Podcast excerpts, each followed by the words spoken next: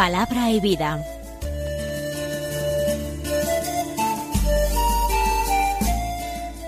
Con el Padre Manuel Horta, desde Sevilla.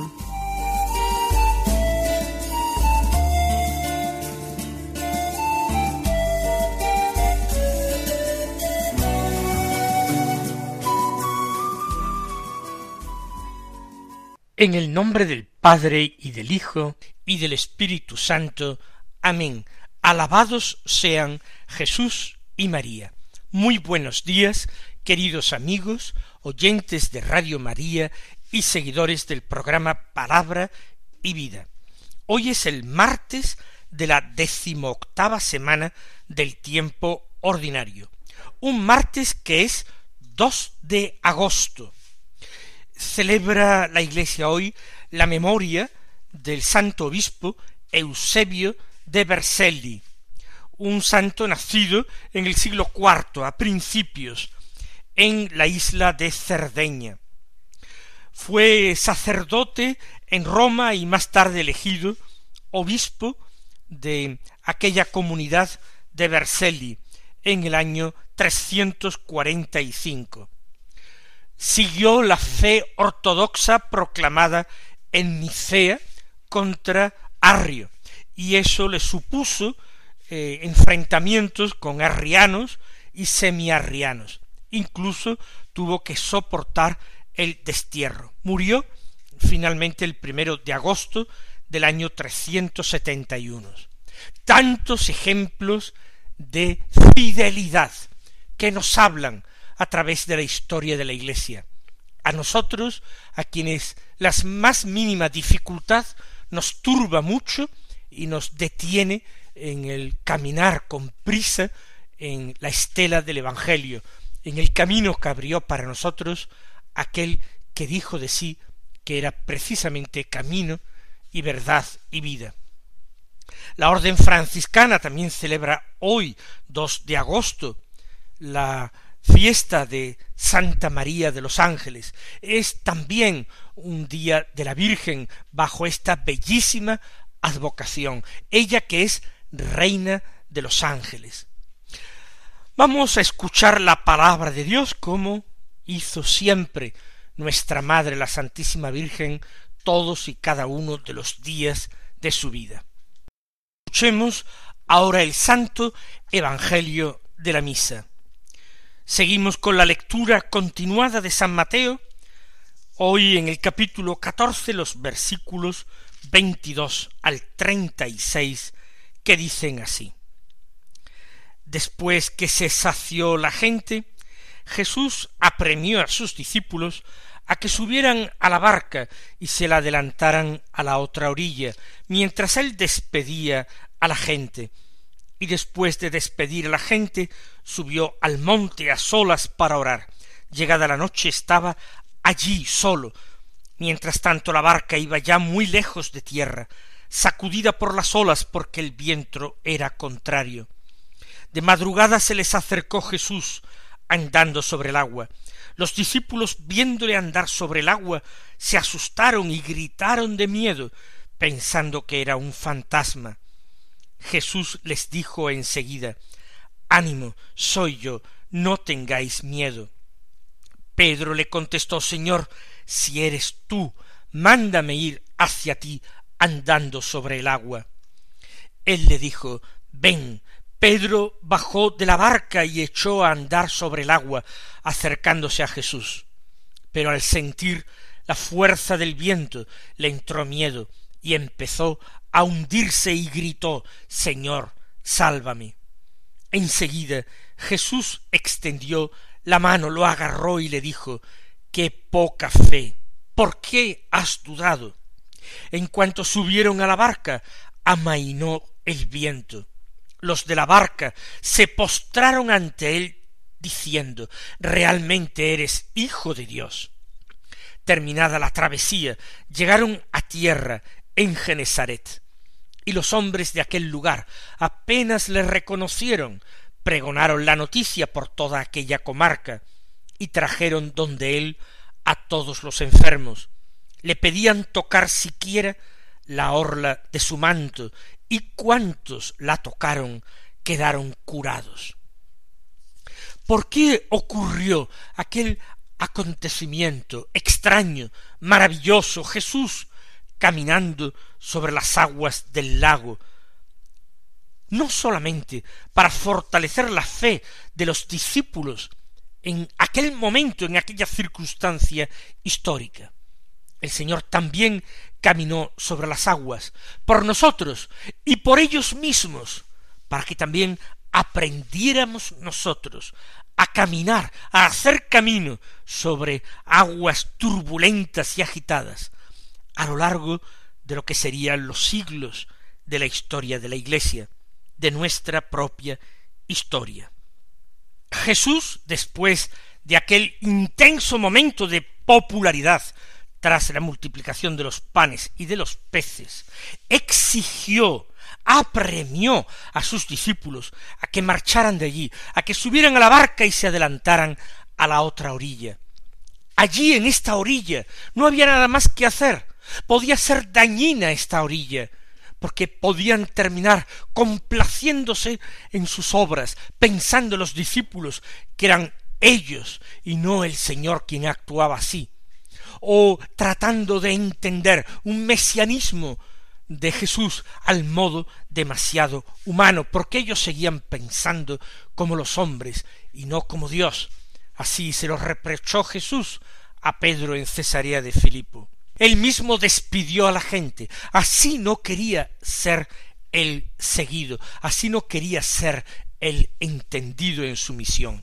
Y se marchó al monte a solas para orar, para encontrarse con el Padre, para seguir asegurándole su amor, su fidelidad, su entrega absoluta y total a su voluntad, una voluntad que el Señor discierne en la oración, una voluntad que Él ama y procura, a solas para orar. Y llegada la noche, los discípulos están lejos de tierra, sufriendo en la barca con un viento que era contrario con una barca sacudida y agitada por las olas, y Jesús se les acerca en este escenario. Noche, falta de luz, agitación en las aguas, violencia del viento. Con razón, no creyeron en él, pensaron que era un fantasma, se asustaron, gritaron de miedo, como si ellos estuvieran solos, como si ellos estuvieran abandonados no es realmente una enseñanza para nuestros días, no nos está diciendo el Señor que nunca estamos dejados de su mano, que siempre estamos presentes a su morada, que siempre estamos refugiados en su corazón, no nos está diciendo el Señor que Él vendrá a nosotros superando todo obstáculo, que cuando más eh, gritan y se esfuerzan por asustarnos todas las potencias de este mundo y las potencias diabólicas del mundo espiritual, que a pesar de esos gritos y de esa agitación, Él está con nosotros, viene hasta nosotros, quiere quedarse con nosotros para salvarnos. No es el mismo Señor el que nos dice, como a Pedro aquella noche, ven y nos invita a arriesgar, o lo que es lo mismo, a confiar, a fiarnos de su palabra vamos a decirle al Señor que sí, pero no solamente se lo digamos con nuestras palabras, sino vamos a decírselo con nuestras obras, con nuestras obras de fe, de esperanza y de amor.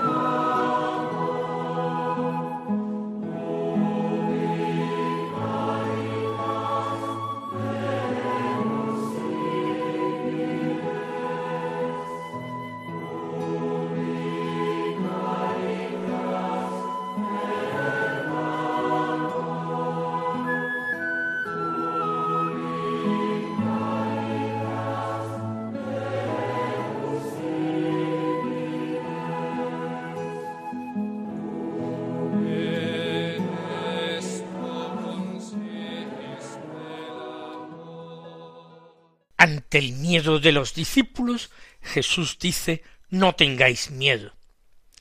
Y ante estas palabras que tranquilizan, que dan paz, Pedro se atreve a decir si eres tú, mándame ir a ti sobre el agua. Es decir, si aquel a quien ven es realmente Jesús, su maestro, entonces lo propio del maestro tiene que ser llamarlo a su discípulo en su seguimiento, aunque este seguimiento implique caminar sobre las aguas. Y la palabra de Jesús es breve y rotunda. Ven. Pero debemos considerar ahora una respuesta a la de Pedro, que no está hecha de palabras, sino de obras. Porque dice el evangelista San Mateo que Pedro bajó de la barca y echó a andar sobre el agua, acercándose a Jesús. Nos damos cuenta bien de esto que estamos escuchando o de esto que estamos leyendo. La fe de Pedro era una fe inmensa y él está dispuesto a aceptar un riesgo, el riesgo de hundirse en aquellas aguas oscuras, en aquella noche, con el lago sacudido por las olas. Salió, bajó de la barca y echó a caminar. El saber arriesgar la vida por Jesús.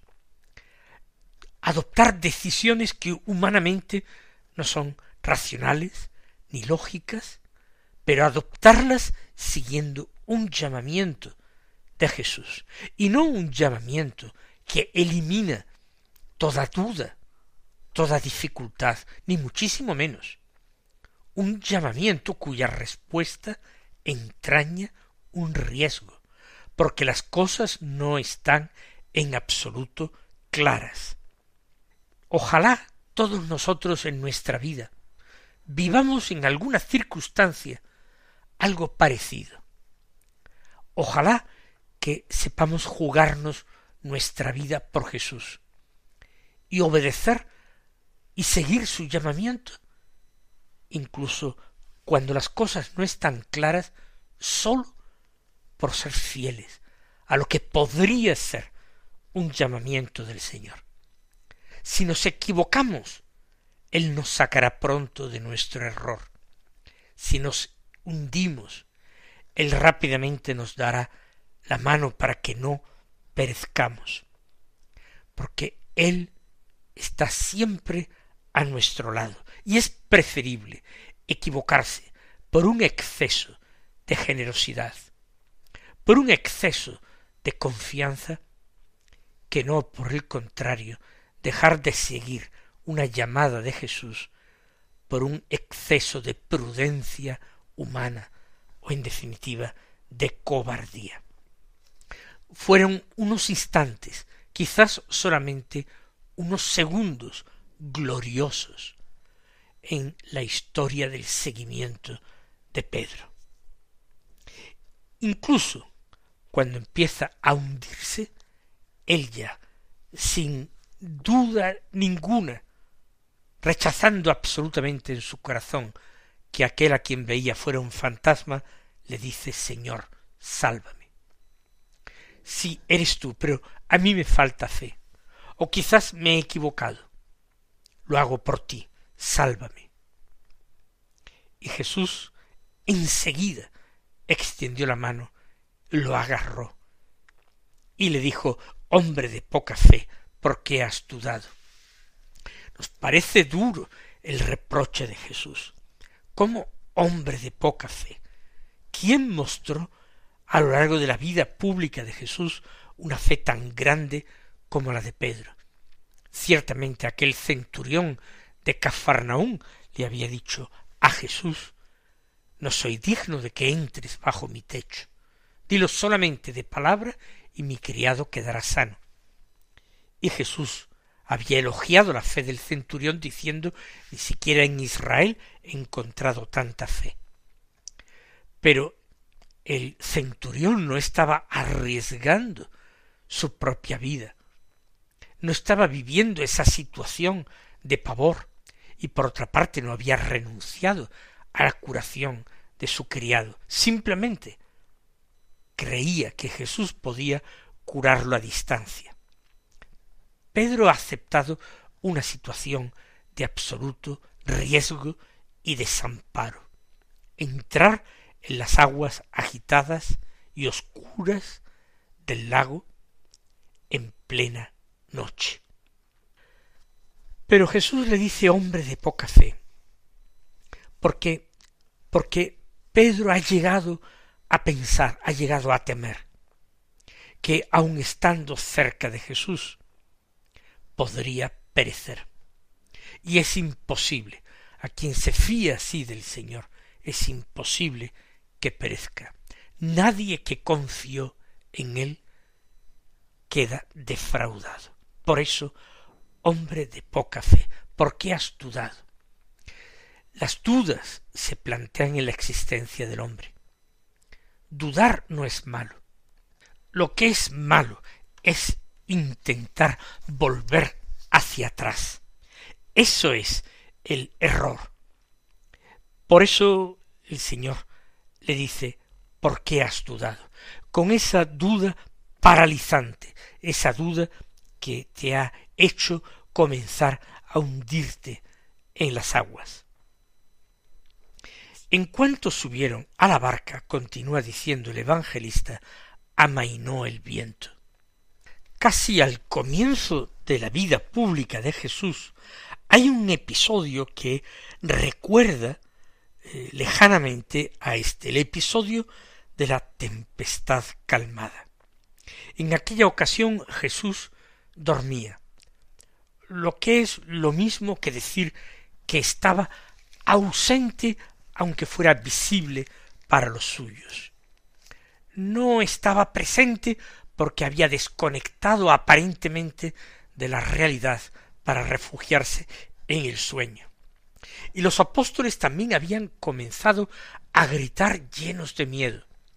En aquel momento no piensan que es un fantasma, pero sí dudan. Si le dicen es que no te importa que perezcamos, y el Señor en aquella ocasión también les había reprendido su falta de fe. Hombres de poca fe, ¿por qué habéis dudado? Pues este reprocho que se le ha hecho al principio a todos ellos, ahora se le hace de forma particular a Pedro, que se ha arriesgado por Jesús. Jesús increpó al viento y a las olas, y el viento se calmó, y las olas se apaciguaron. Aquí, en el momento de entrar en la barca después de reprender la falta de fe, en ese mismo momento amaina el viento. Y ahora hay una emocionante confesión de fe en plena noche. En cuanto subieron a la barca y amainó el viento, los de la barca se postraron ante él diciendo realmente eres hijo de Dios. ¿Qué es lo que más les ha impresionado? El verle caminar sobre las aguas, el tomar de la mano a Pedro y salvarle, el calmar de nuevo la tempestad en el lago, todo ello realmente eres hijo de Dios. La confesión de fe de Pedro en Cesarea de Filipo, tú eres el Mesías, el Hijo de Dios vivo, ahora es refrendada por la totalidad de los apóstoles. Ahora no es necesaria una pregunta de Jesús, vosotros quien decís que soy yo. La fuerza de los hechos se impone, y Jesús calla, tácitamente acepta ese homenaje, acepta esa confesión de fe. Él es el Hijo de Dios. Añade todavía San Mateo que terminada la travesía llegaron a tierra de Genezaret. Y los hombres de aquel lugar apenas los reconocieron pregonaron la noticia por toda aquella comarca y le trajeron a todos los enfermos. No pregonan la noticia de que Jesús ha salvado a los apóstoles o que ha caminado sobre las aguas. La noticia es simplemente que Jesús haya venido a ellos, que esté allí en Genesaret, por fin en su pueblo y en su tierra. Jesús es reconocido inmediatamente, no por los milagros, no por la paz, sino simplemente fijándose en sus rasgos, en su fisonomía, en sus apóstoles, es reconocido. Inmediatamente difunden la noticia, Jesús está aquí y traen a todos los enfermos. Su fama de taumaturgo está bien extendida por Galilea y particularmente por los alrededores del lago. Y le pedían tocar siquiera la orla de su manto. Eh, el roce, el contacto con Jesús, que es un contacto sanador, salvador. Siquiera al menos tocar la orla de su manto, si Jesús no podía ir imponiendo sus manos sobre cada uno de los enfermos. Pero añade San Mateo, como testigo presencial y directo, cuantos la tocaban, es decir, la orla de su manto, quedaban curados.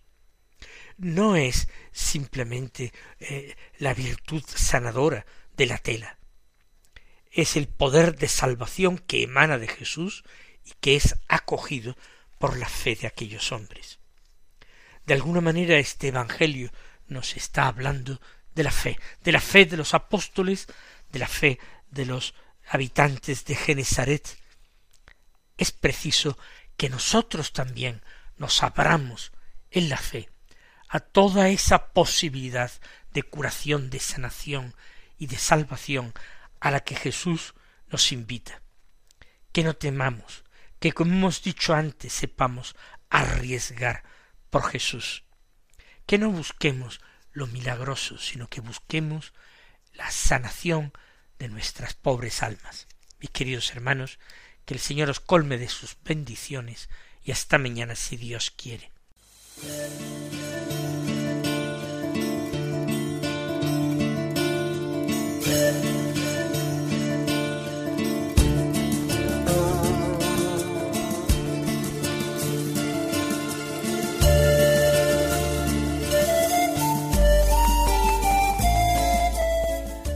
Concluye Palabra y Vida, un programa dirigido desde Sevilla por el Padre Manuel Horta.